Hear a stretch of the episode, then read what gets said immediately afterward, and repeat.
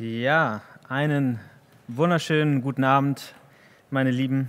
Ähm, ich werde mit euch heute durch die Predigt gehen. Eine kurze Vorstellung zu mir.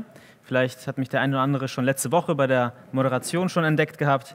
Ähm, ich heiße Leon, bin 26 Jahre alt, bin auch Teil des Jugendteams und habe heute die Freude und auch das Vorrecht, hier predigen zu dürfen mit euch und diesen spannenden Text durchgehen zu können. Äh, Bernd hatte im Vorwege schon ein bisschen erzählt gehabt, es ist das Filetstück ähm, und wir werden auch gleich sehen in der Predigt, wieso es das Filetstück auch ist.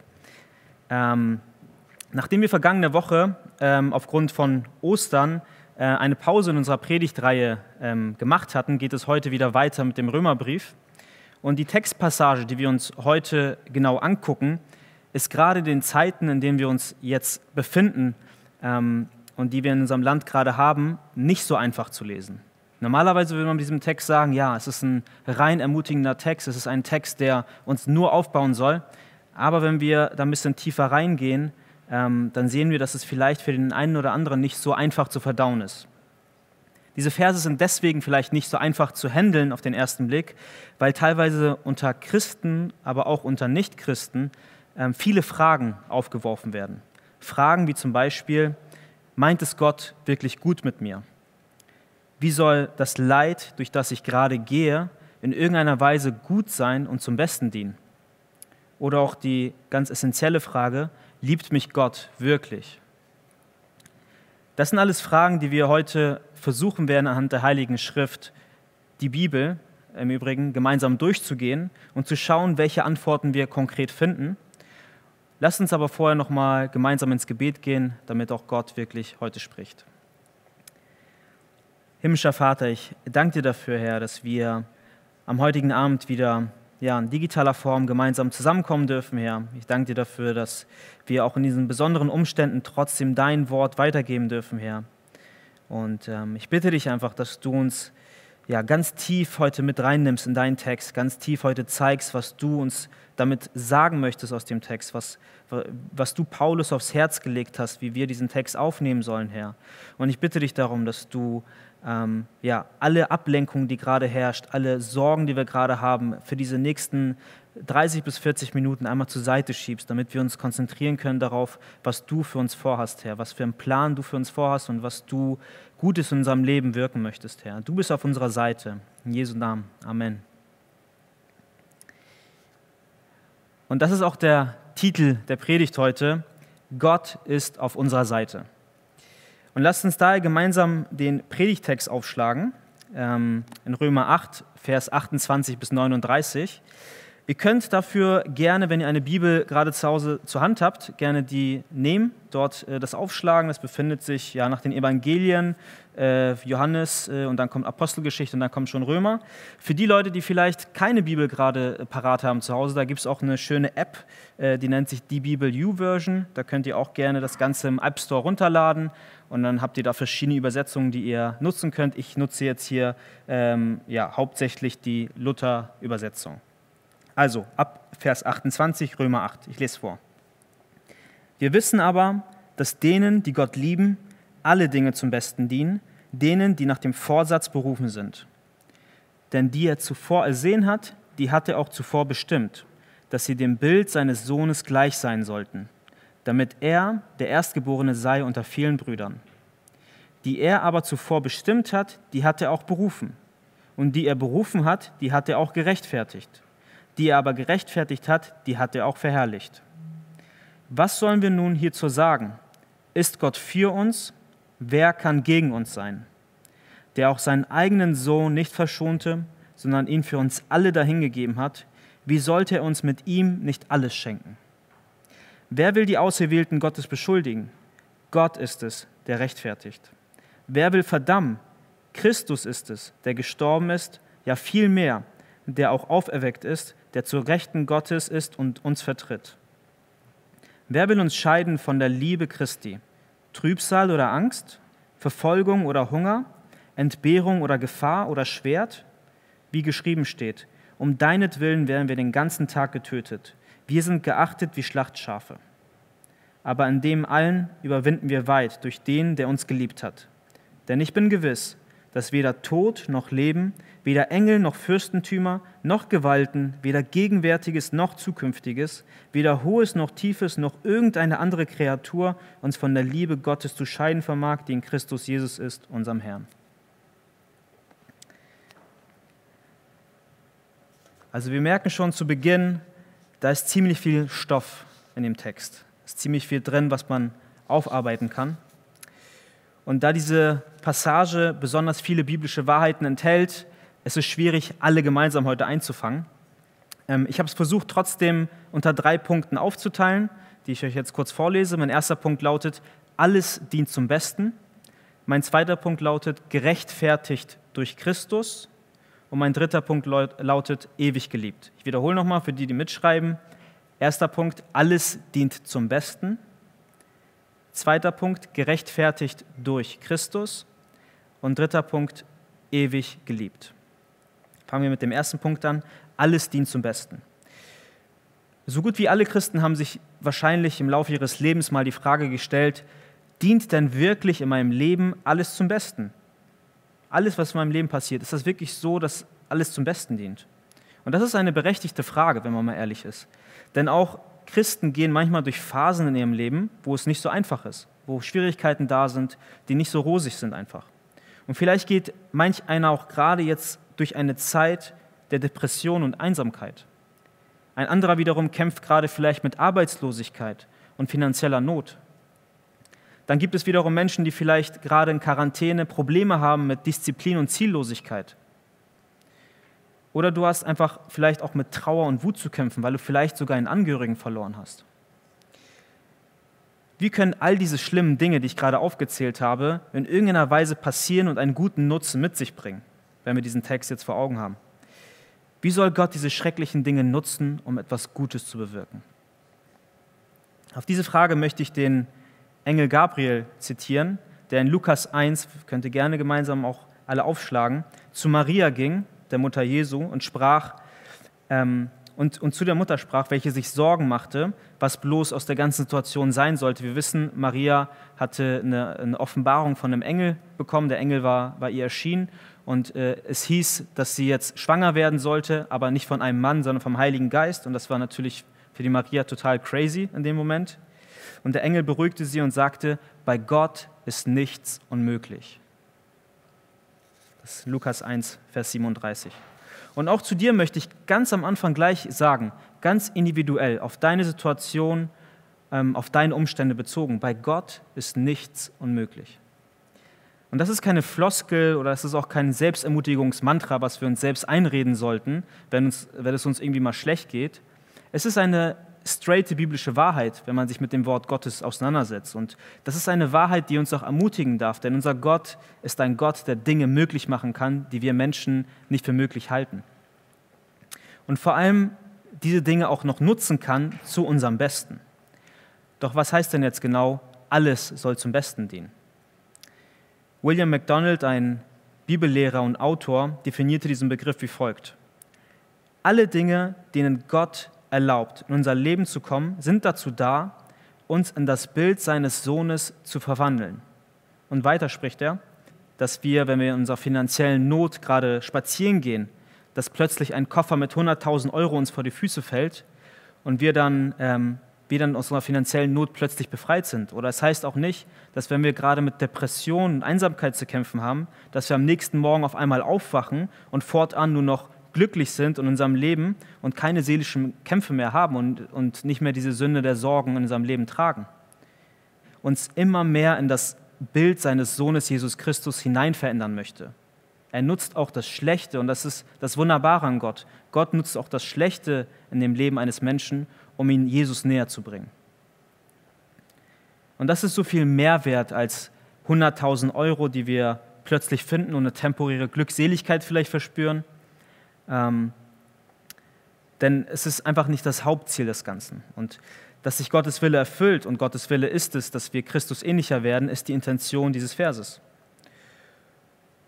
Und Gott möchte ganz einfach gesagt, dass jedes Mal, wenn es uns schlecht geht, wir durch den Leidensprozess, äh, Leidensprozess oder durch die Leiden unterschiedlicher Art, durch die wir gerade gehen, uns vollkommen zu ihm wenden. Das ist das Ziel des Ganzen, dass wir uns Gott zuwenden, egal wie es uns geht. Ob wir nun ähm, in finanzieller Not sind oder nicht, ob, ob wir nun traurig sind oder glücklich sind, ähm, es ist ganz egal.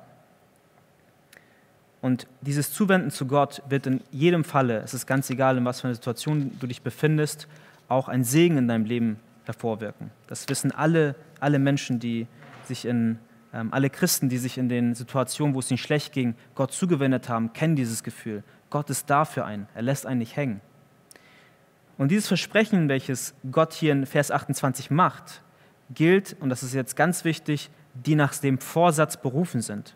In anderen Worten und vereinfacht gesagt, um nicht zu tief in die Materie einzusteigen, es gilt denen, die Christus von ganzem Herzen nachfolgen und ihr Leben auf Christus ausrichten, die Christus lieb haben. Und vielleicht sitzt du gerade vor deinem Laptop oder du sitzt gerade vor deinem Fernseher oder vor deinem Handy oder ähm, vor deinem iPad oder Samsung-Tablet und fragst dich gerade, ob du zu diesen Menschen gehörst. Vielleicht nennst du dich selbst Christ, weißt aber, dass dein Leben nicht wirklich dazu passt. Oder du bist unentschieden und glaubst nicht wirklich daran oder bist Agnostiker ähm, und bist dir gar nicht so sicher, was, was richtig ist. Oder vielleicht bist du sogar jemand, der gegen den Glauben vorgeht und den Glauben verspottet und den Glauben grundsätzlich ablehnt. Und es ist ganz egal, welches Szenario, was ich hier gerade äh, vorgelesen habe, welches Szenario auf dich zutrifft. Ich möchte dir eine Sache mitgeben. Gott, Gott lässt nur alles in deinem Leben zum Besten dienen, wenn du auch an ihn glaubst. Diese Verheißung gilt nicht allen Menschen, diese Verheißung gilt den Menschen, die zu Gott gehören.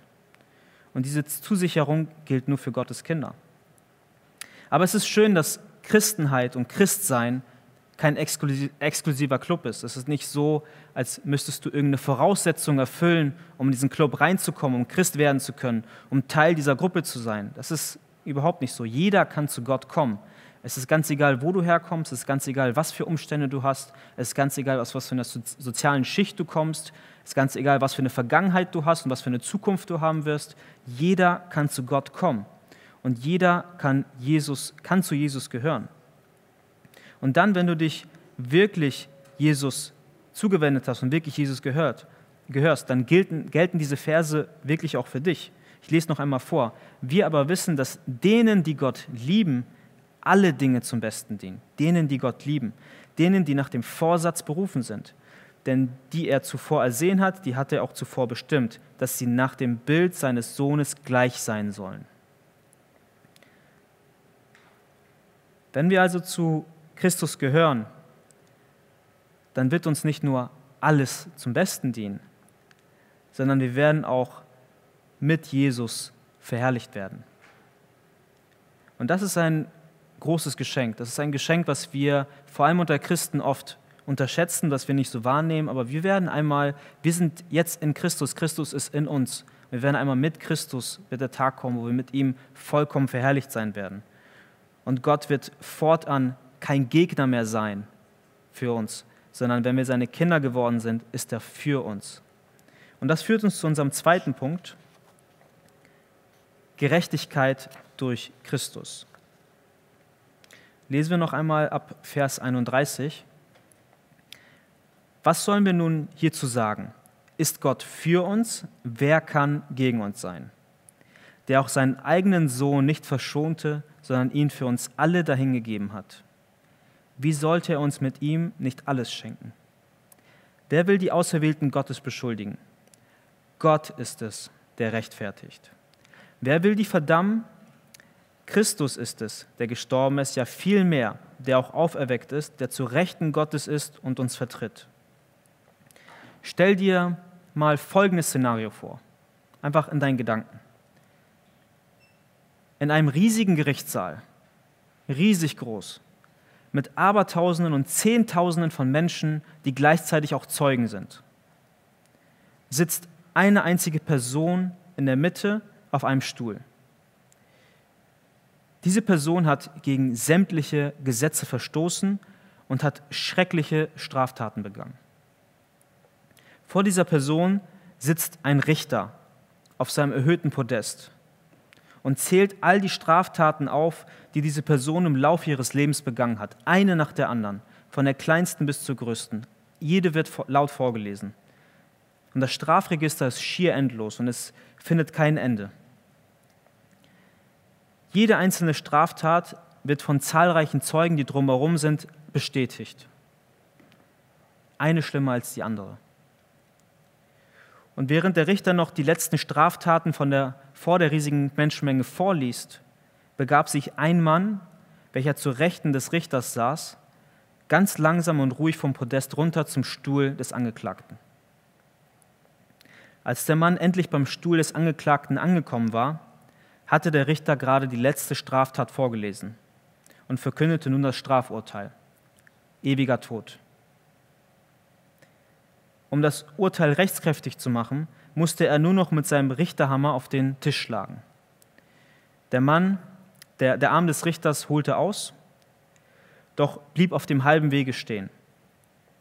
Der Mann, der vom Podest runtergekommen war, der zu Rechten des Richters gesessen hatte, hatte einen Aktenordner dabei mit all den Straftaten des Angeklagten und blätterte gleich zur ersten Seite, als er unten angekommen war.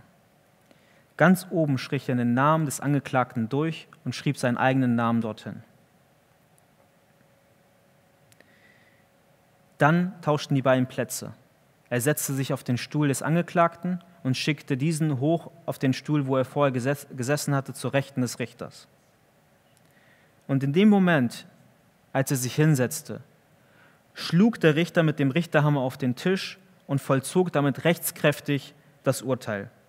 Der Mann, der vom Podest runtergekommen war und sich auf den Stuhl des Angeklagten gesetzt hatte, musste sterben.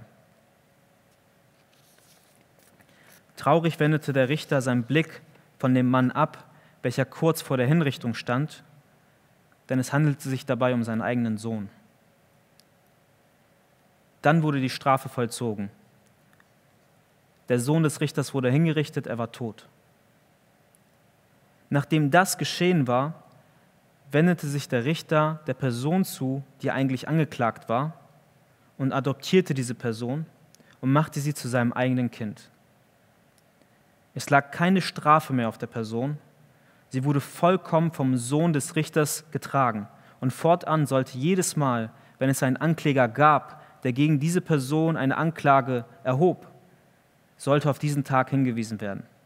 Denn an diesem Tag wurde die Strafe vollkommen getragen und die Person war damit für alle Zeit und vollkommen gerechtfertigt. Bei dieser fiktiven Kurzgeschichte handelte es sich um eine sehr treffende Illustration davon, was Rechtfertigung für einen Christen bedeutet. Sie war ein einmaliges Erlebnis, was jedem Kind Gottes gilt und was jedem Kind Gottes eine ewige Rechtfertigung vor dem Zorn des allmächtigen Gottes gebracht hat. Und das alles durch den Tod und die Auferstehung seines eigenen Sohnes Jesus Christus. Wir können das deuten. Der Richter ist, der, ist Gott der Vater, ist der, ist der Zorn Gottes. Wir sind diejenigen, die auf dem die auf dem Stuhl saßen und eigentlich hätten hingerichtet werden müssen und eigentlich hätte das Urteil über uns gesprochen werden müssen. Doch Jesus kam runter vom hohen Podest, tauschte mit uns die Plätze und wurde statt, statt uns verurteilt. Und deswegen dürfen wir fortan für immer gerechtfertigt sein. Das heißt, dass es keinen mehr gibt, keinen einzigen mehr gibt, der eine rechtmäßige Anklage gegen ein Kind Gottes aussprechen kann. Und durch das Werk Jesu am Kreuz haben wir damit eine fortwährende Rechtfertigung, die nicht endet, da Jesus auch immer wieder für uns eintritt. In Hebräer 7, Vers 25, könnt ihr sehr gerne auch mit aufschlagen, steht, und das ist auch der Grund dafür, dass er alle vollkommen retten kann, die durch ihn zu Gott kommen. Er, der ewig lebt, wird nie aufhören, für sie einzutreten. Das, meine Lieben, ist eine wunderbare Wahrheit. Die Geschichte, die ich gerade vorgelesen habe, mag zwar fiktiv sein, aber sie ist fast genauso passiert vor 2000 Jahren. Und wir dürfen einfach so glücklich sein, wir dürfen einfach so einen großen Segen haben, dass wir wissen, egal in was für einer Hinsicht wir das in unserem Leben verbockt haben, egal was für Wege wir gegangen sind, egal was für Dinge wir getan, gesagt oder gedacht haben, Jesus tritt immer wieder für uns ein. Jesus ist derjenige, der immer wieder diesen Gang vom Podest runter zum Stuhl geht und jedes Mal für uns eintritt. Und deswegen dürfen wir auch von ganzem Herzen Jesus vertrauen. Oft kann es aber sein, dass unser ständiges Sündigen uns geistlich einfach sehr demotiviert. Der eine oder andere kennt dieses Gefühl. Du wünschst dir vielleicht, dass von einer ganz bestimmten Sünde einfach mal wegzukommen. Einfach mal nicht mehr in dieser Sünde zu fallen. Und du merkst immer wieder, dass du darauf fällst. Du schaffst es alleine nicht daraus.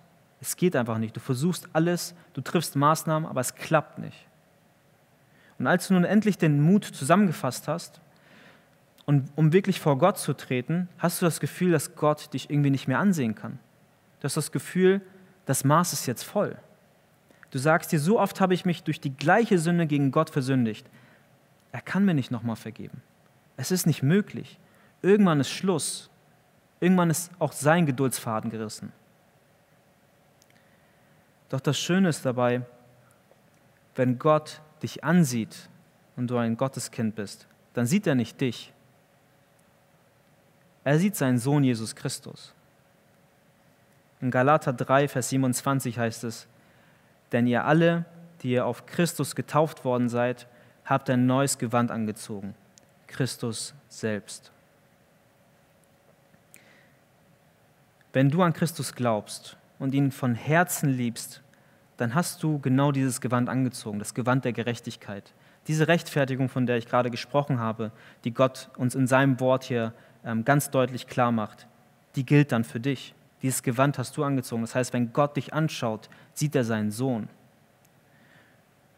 Und fortan sieht er nicht mehr deinen alten Menschen, der in dir aufbegehrt, der sündigt, sondern er sieht das perfekte, weiße und von Sünde vollkommen unbefleckte Gewand seines eigenen Sohnes Jesus Christus. Und es wird noch viel besser. Das ist nicht das Einzige, was hier in diesem Text passiert. Wenn wir in Vers 32 unserem Text mal weiterlesen, dort heißt es, der auch seinen eigenen Sohn nicht verschonte, sondern ihn für uns alle dahingegeben hat. Und dann weiter, wie sollte er uns mit ihm nicht auch alles schenken? Oder auch in anderen Übersetzungen, nicht auch alles andere schenken? Das heißt, der Vater spricht uns nicht nur durch Jesus von unserer Schuld frei und lässt uns die Gerechtigkeit Christi zukommen, die wir übrigens überhaupt nicht verdient haben, sondern er schenkt uns viel mehr als das. Er schenkt uns das ewige Leben. Und deswegen heißt es in 1. Johannes 5, Vers 11, dass das ewige Leben, in seinem eigenen Sohn Jesus Christus ist. Und lasst uns mal an dieser Stelle kurz innehalten und diesen Vers 32 mal auf uns wirken lassen. Ihr könnt das alle gemeinsam auch zu Hause lesen. Stell dir mal für einen kurzen Moment vor, du hast winzig kleine Kreaturen geschaffen, ganz, ganz kleine Kreaturen. Du hast sie geschaffen und du hast ihnen gute Gebote gegeben. Du hast ihnen gute Regeln gegeben, die ihnen gut tun werden. Du möchtest, dass sie ein friedvolles Leben führen. Du möchtest, dass sie ein erfülltes Leben führen. Dass sie das Leben in vollen Zügen genießen. Du möchtest, dass sie gesegnet sind. Du möchtest einfach, dass es ihnen gut geht. Dann wenden sich diese Kreaturen von dir ab und machen genau das Gegenteil von dem, was du gesagt hast. Und nicht nur das, dabei bleibt es nicht. Sie fangen an, deine Regeln und Gebote zu verdrehen und dich zu beschimpfen und die stellen sogar deine Existenz in Frage. Obwohl du ihr Schöpfer bist, du bist derjenige, der sie geschaffen hat. Und wenden sich sogar vollkommen von dir ab. Da stellen wir uns mal in die Situation mal hinein. Stellen wir uns das mal vor.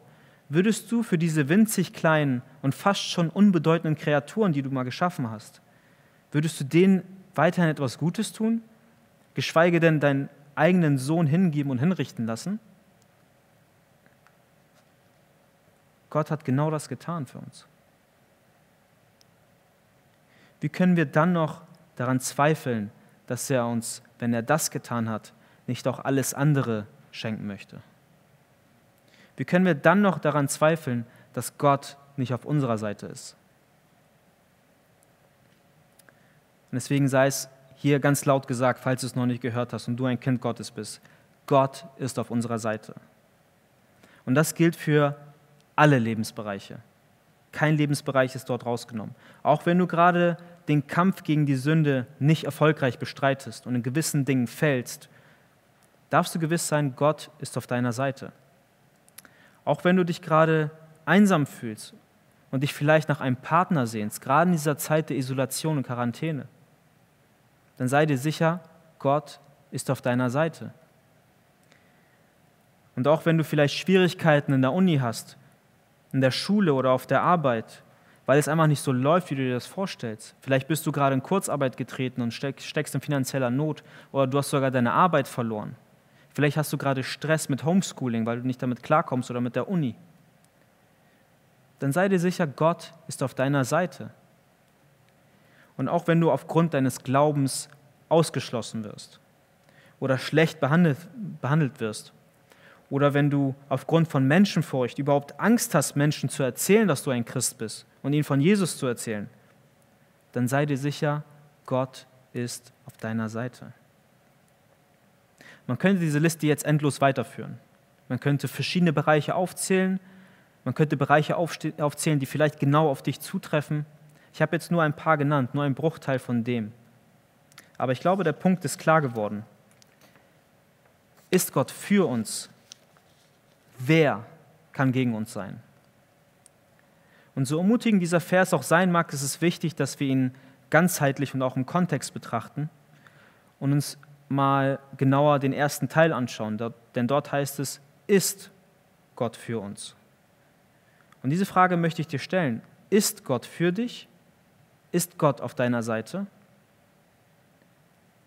Denn dieses Versprechen von Gott, dass er immer auf deiner Seite sein wird, gilt nur seinen Kindern. Es gilt denen, die an Jesus glauben, die daran glauben, dass er gestorben und auferstanden ist und ihr Leben auf Jesus ausrichten. Das Blut Jesu Christi, welches uns ewiges Leben ermöglicht und geschenkt hat, ist auch nur dann wirksam, wenn du, ihn, wenn du an ihn glaubst. Wenn du das nicht tust, dann lehrt uns die Bibel, dass du sogar ein Gegner Gottes bist und der Zorn Gottes auf dir ruht. Und ich weiß, dass es für viele Menschen ein schwieriges Thema ist. Es ist schwierig zu sagen, dass Gott ein Gegner ist von einem selbst. Aber in unserer Gesellschaft wird oft in Graustufen gesprochen, ähm, sei es in verschiedenen Themen, ähm, in, den Geschlechterrollen oder auch in anderen Themen, wird oft von Spektren gesprochen, von einem Spektrum. Die Bibel ist ganz klar und direkt. Die Bibel sagt, es gibt entweder links oder rechts. Es gibt entweder weiß oder schwarz. Natürlich gibt es auch Weisheitsthemen, die man auch differenziert betrachten muss, aber hier ist die Bibel ganz klar. Entweder gehörst du zu Gott oder du bist gegen Gott. Und Gott ist gegen dich. In Johannes 3, Vers 36 heißt es, wer an den Sohn glaubt, der hat ewiges Leben. Wer an den Sohn glaubt, der hat ewiges Leben. Wer aber dem Sohn nicht glaubt, der wird das Leben nicht sehen, sondern der Zorn Gottes bleibt auf ihm. Und das Schlimmste, meine lieben Zuschauer, das Schlimmste, was passieren kann, ist, dass jemand in die richtenden Hände Gottes fällt. In Hebräer 10, Vers 31 heißt es, es ist schrecklich, in die Hände des lebendigen Gottes zu fallen. Es ist schrecklich, es ist kein, es ist kein Spaß. Und natürlich hätte ich diese Stimmung dieser Predigt jetzt versuchen können, an dieser Stelle mit rein positivem Flair gestalten zu können und vielleicht humorvoll und so weiter, aber das ist nicht das, was ich euch erzählen möchte. Ich möchte euch das erzählen, was im Wort Gottes steht. Und dort steht, hab keine Angst, Gott ist auf deiner Seite, wenn du ein Kind Gottes bist. Und wer an den Sohn glaubt, nur der wird ewiges Leben haben. Und deswegen meine Frage an dich, wenn du das jetzt alles gehört hast und, und ins Nachdenken gekommen bist vielleicht und vielleicht noch nicht an den Sohn, an Jesus Christus glaubst, dann möchte ich dir einfach ganz einfache Fragen stellen, die du mit Ja oder mit Nein beantworten kannst. Möchtest du ewiges Leben haben? Möchtest du, dass Gott auf deiner Seite ist und nicht gegen dich ist? Möchtest du für all die schlimmen Dinge, die du getan, gesagt oder gedacht hast, sei es Gott gegenüber oder Menschen gegenüber, möchtest du für diese Dinge für immer gerechtfertigt werden? Dann ist es ganz einfach. Glaube an den Sohn Gottes, glaube an Jesus Christus. Und all diese Dinge wird dir Gott schenken ohne dass du dafür was leisten musst. Und noch viel mehr. Gott wird dir noch viel, viel mehr schenken. Deswegen möchte ich dich ermutigen, wenn du diese Predigt gehört hast und diese Predigt dich angesprochen hat und du mehr über diesen Jesus erfahren möchtest, dann kannst du uns sehr gerne kontaktieren, sei es auf unseren sozialen Kanälen oder auch ähm, bei YouTube direkt. Ähm, melde dich gerne bei uns, wir können gerne mit dir auch beten. Ähm, ja, lass es nicht einfach so verstreichen wenn du gerade ins Nachdenken gekommen bist. Und nochmal eine kurze Zusammenfassung der ersten beiden Punkte, die wir gerade hatten.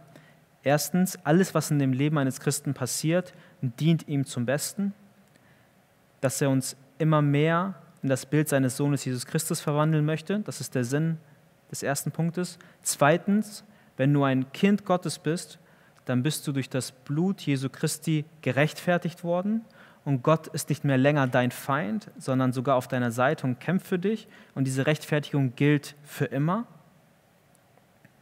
Und diese beiden Punkte zusammengenommen dürfen eigentlich schon eine große Ermutigung für einen Christen sein. Aber jetzt kommen wir wahrscheinlich zum wichtigsten Punkt. Und zwar Punkt 3, ewig geliebt. Und dazu können wir noch einmal gerne die Verse 35 bis 39 aufschlagen. Ich lese noch einmal vor. Wer will uns scheiden von der Liebe Christi? Trübsal oder Angst? Verfolgung oder Hunger? Entbehrung oder Gefahr oder Schwert? Wie geschrieben steht, um deinetwillen werden wir den ganzen Tag getötet, wir sind geachtet wie Schlachtschafe. Aber in dem allen überwinden wir weit durch den, der uns geliebt hat. Denn ich bin gewiss, dass weder Tod noch Leben, weder Engel noch Fürstentümer noch Gewalten, weder Gegenwärtiges noch Zukünftiges, weder Hohes noch Tiefes noch irgendeine andere Kreatur uns von der Liebe Gottes zu scheiden vermag, die in Christus Jesus ist, unserem Herrn. Diese Verse sind eigentlich der krönende Abschluss zum achten Kapitel des Römerbriefes. Wir lesen im Römerbrief so viele ermutigende ähm, Themen. Wir lesen gleich am Anfang, es gibt keine Verdammnis für die, die in Christus Jesus sind. Damit fängt Paulus dieses Kapitel an. Und dann geht er weiter und erzählt von der lebendigen Hoffnung, die wir Christen haben dürfen. Und dann kommen wir an zum, zu der Endpassage und merken, alles in seinem Leben dient zum Besten. Wir sind für immer gerechtfertigt. Und jetzt auch noch der Punkt, wir sind ewig geliebt. Doch Paulus stellt gleich zu Beginn dieser Passage von Vers 35 die Frage, wer will uns scheiden von der Liebe Christi? Und zählt dann rhetorisch ein paar Dinge auf, die in Frage kommen könnten. Jetzt nach der neuen Genfer Übersetzung beispielsweise Not, irgendwelche Nöte, Ängste und Zweifel, Verfolgung in irgendeiner Art und Weise, Hunger, Entbehrung, Lebensgefahr oder das Schwert des Henkers beziehungsweise ja, der Tod wir in unserem Land müssen uns um viele dieser Dinge eigentlich kaum Sorgen machen, wenn wir mal ehrlich sind zu uns selbst. Hierzulande kämpfen wir nicht mit Hunger oder wir kämpfen auch nicht mit Lebensgefahr. Gut, in den Zeiten, die wir jetzt gerade haben, vielleicht schon mehr, aber normalerweise kämpfen wir mit diesen Themen eher weniger. Doch es gibt Menschen in anderen Ländern, die mit diesen Problemen ganz real zu kämpfen haben. Ganz, ganz real. Sie müssen ihren Glauben vor dem Staat geheim halten, da sie sonst ins Gefängnis geworfen werden oder sogar hingerichtet werden. Sie leben in ständiger Lebensgefahr und befinden sich vielleicht konstant auf der Flucht. Hunger begleitet sie überall hin, wo sie hingehen, da sie immer nie genug haben. Und es herrscht eine ständige Not und Angst darüber, wie der nächste Tag sein wird und ob es einen nächsten Tag geben wird. Und so sah es auch für die Christen aus, für die ersten Christen, die damals gelebt haben, die auch diese Verfolgung durchgemacht haben. Und es hat sich 2000 Jahre lang bis heute hin durchgezogen, dass Menschen aufgrund ihres Glaubens an Jesus Christus verfolgt werden. Aber auch hierzulande, bei uns, in unserem Deutschland oder hier konkret in Hamburg, in Stellingen, haben wir mit Problemen zu kämpfen. Vielleicht in einer anderen Art und Weise, aber wir haben mit Problemen auch zu kämpfen. Die Verfolgung in der westlichen Welt bedeutet vielleicht nicht körperliche Verfolgung. Aber vielleicht ist es ein Diskriminieren oder ein Verspotten des eigenen Glaubens von Klassenkameraden, von, von Kommilitonen, von Arbeitskollegen, von, Schul von Freunden generell. Angst zu haben bedeutet vielleicht nicht, nicht zu wissen, ob man morgen noch leben wird oder nicht, sondern äußert sich vielleicht eher am Druck der Gesellschaft, den man verspürt, oder die Angst, vielleicht nicht genügen zu können in irgendeiner Art und Weise, oder die Angst, vielleicht nicht geliebt zu werden oder sogar gehasst zu werden. Egal in was für einem Land und unter was für Umständen wir leben oder du lebst, diese Gefahren, die Paulus aufzählt, treffen auf uns alle zu. Und er legt noch einen drauf und sagt, so wie es geschrieben steht. Also er sagt im Grunde genommen, wundert euch nicht, Christen, das war doch genauso vorhergesagt, das sollte genauso passieren. Christen müssen mit so einer Art und Weise von Verfolgung rechnen, wenn sie Christus wirklich nachfolgen. Und manch einer könnte jetzt sogar unter diesem Druck und dem Wissen dieser ständigen Gefahr einknicken. Und vielleicht sogar so weit, dass man Jesus leugnet. Doch ich kann im Vorwege schon mal sagen, wir brauchen uns keine Sorgen zu machen, wenn wir ein Kind Gottes sind, dass, diese, dass wir diese Dinge nicht durchstehen werden, weil sich auch eine weitere wichtige Wahrheit in diesen Versen befindet. Denn am Anfang des, dieses Punktes haben wir ja gelesen, wie Paulus schreibt, wer will uns scheiden von der Liebe Christi? Die Antwort darauf lautet niemand. Niemand kann uns scheiden von der Liebe Christi. Es gibt niemanden weil die Liebe nämlich in erster Linie nicht von uns ausgeht, sondern wie es in 1. Johannes 4, Vers 19, ihr kennt alle den Vers, die ab und zu mal ihre Bibel lesen, wir lieben ihn, weil er uns zuerst geliebt hat. Ein ganz bekannter Vers. Und aufgrund dieser Grundlage können wir uns sicher sein, dass wir als seine Kinder niemals einknicken werden. Es wird keinen Punkt geben, an dem du nicht mehr weiter kannst. Am Ende des Tages, wenn du ein Kind Gottes bist, wird dich Jesus weitertragen. Und das Fundament ist nämlich nicht unsere Liebe zu Christus, sondern seine Liebe zu uns. Und deswegen ist das Fundament viel, viel wertvoller als das, was du vielleicht in der Welt finden würdest, wenn du deine Hoffnung auf andere Dinge setzt. Und ist das nicht beruhigend, dass es nicht in erster Linie auf das Maß unserer Liebe ankommt, sondern dass wir und dass wir durch fehlende Liebe eventuell versagen könnten. Und deshalb heißt es in Vers 37 auch, aber in dem allen überwinden wir weit durch den, der uns geliebt hat. Es ist eine feste Zusicherung. Gott verspricht uns, wenn du ein wiedergeborener Christ bist, wenn du Jesus kennst und an ihn glaubst, dann wird dich keine Herausforderung mehr dauerhaft zurückwerfen. Es wird nichts geben, was dich dauerhaft wieder zurück in die Dunkelheit schieben wird. Es wird Momente geben, da wirst du durch dunkle Täler gehen, wie wir es aus dem bekannten Psalm 23 kennen. Aber Gott wird dich immer wieder zurückholen. Du wirst alles durch die Liebe, die du zu Jesus hast und die vor allem Jesus zu dir hat, überwinden. Und es gibt so viele Verse, die das belegen. Es gibt so viele Verse, die uns dahingehend ermutigen, um ein paar zu nennen. Johannes 10, Vers 27 bis 29. Wir kennen diese Verse alle. Meine Schafe hören meine Stimme und ich kenne sie. Und sie folgen mir nach. Und ich gebe ihnen ewiges Leben. Und sie werden in Ewigkeit nicht verloren gehen. Und niemand wird sie aus meiner Hand reißen. Mein Vater, der sie mir gegeben hat, ist größer als alle. Und niemand kann sie aus meiner Hand reißen. Oder auch Epheser 1, Vers 13. In ihm seid auch ihr, die ihr das Wort der Wahrheit gehört habt. Das Evangelium eurer Errettung, in dem seid auch ihr, als ihr gläubig geworden seid, versiegelt worden mit dem Heiligen Geist der Verheißung. Oder auch Petrus spricht in 1. Petrus 1 über die lebendige Hoffnung der Christenheit und sagt dort in Vers 5, die ihr aus Gottes Kraft durch den Glauben zum Heil bewahrt werdet.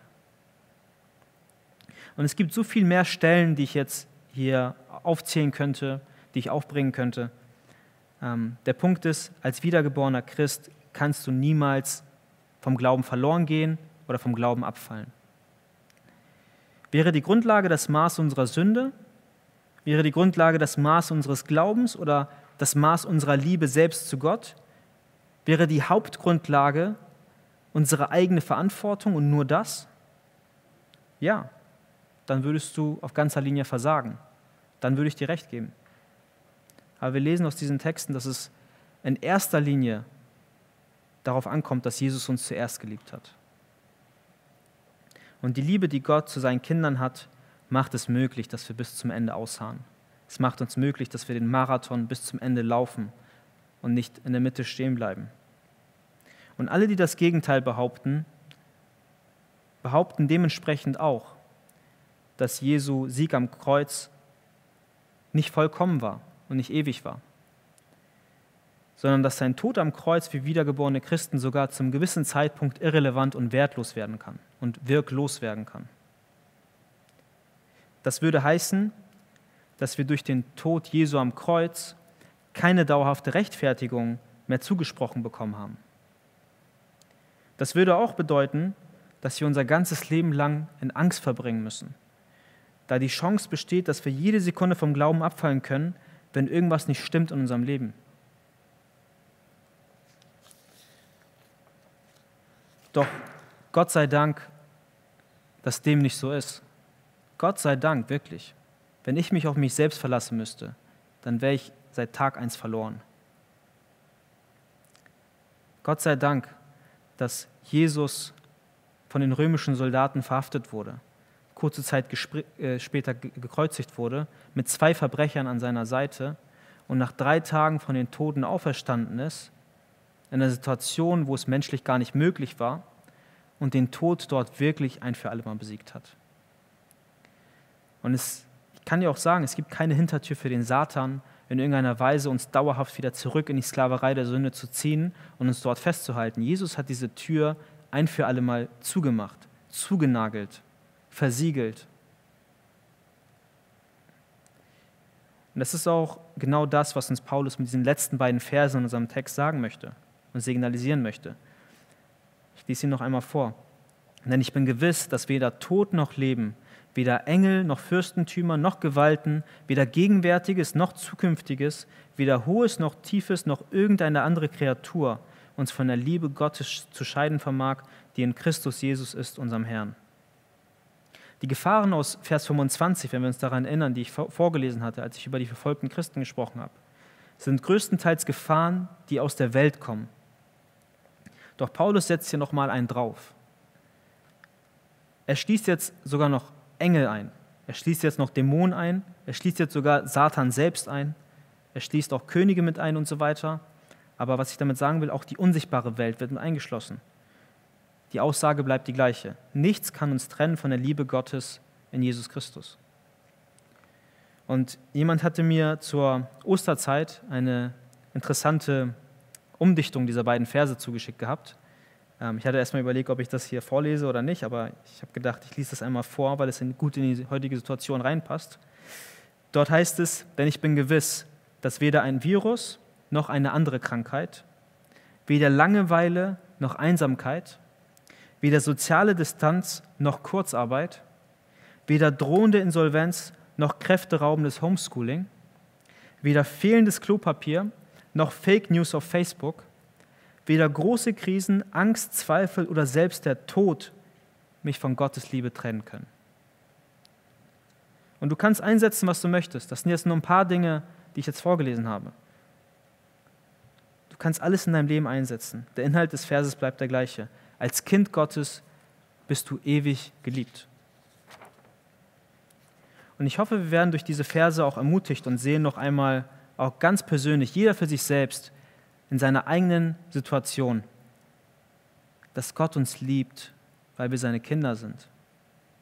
Welches, welches Elternteil in der Welt, wenn wir ganz normal auch in einem gesunden Elternhaus aufgewachsen sind und sehen, wie ein Vater sein Kind liebt oder eine Mutter sein Kind liebt, ihr Kind liebt, wie können wir uns dann nicht vorstellen, dass Gott uns nicht lieben kann, wenn er seinen eigenen Sohn hingegeben hat.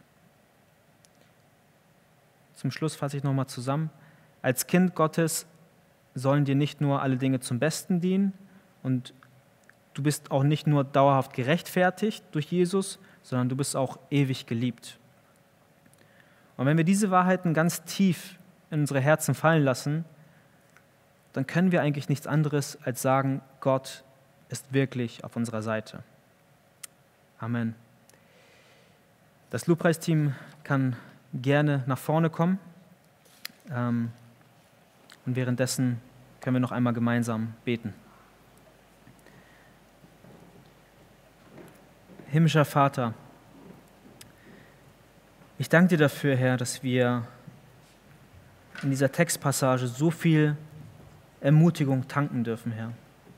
Ich danke dir dafür, dass du so starke Worte und so starke Verheißungen gebraucht hast, um uns zu zeigen, dass du uns wirklich liebst.